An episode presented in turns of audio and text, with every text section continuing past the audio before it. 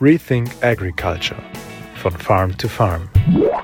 Der Podcast für deinen Boden. Regenwürmer am Acker, die stehen für Bodenfruchtbarkeit. Immer wenn wir Regenwürmer am Acker finden, dann freuen wir uns. Aber wozu ist der Regenwurm eigentlich da?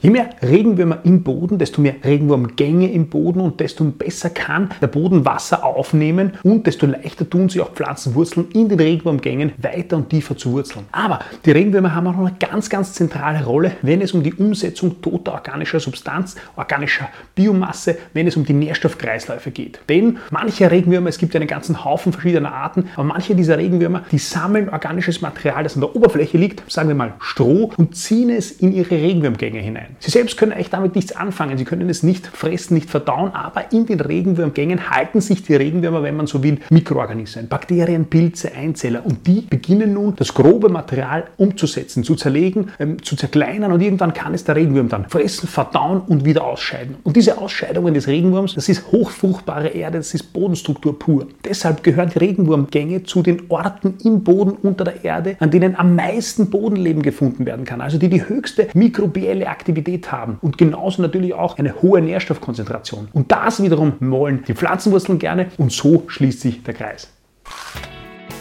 Rethink Agriculture von Farm to Farm. Der Podcast für deinen Boden.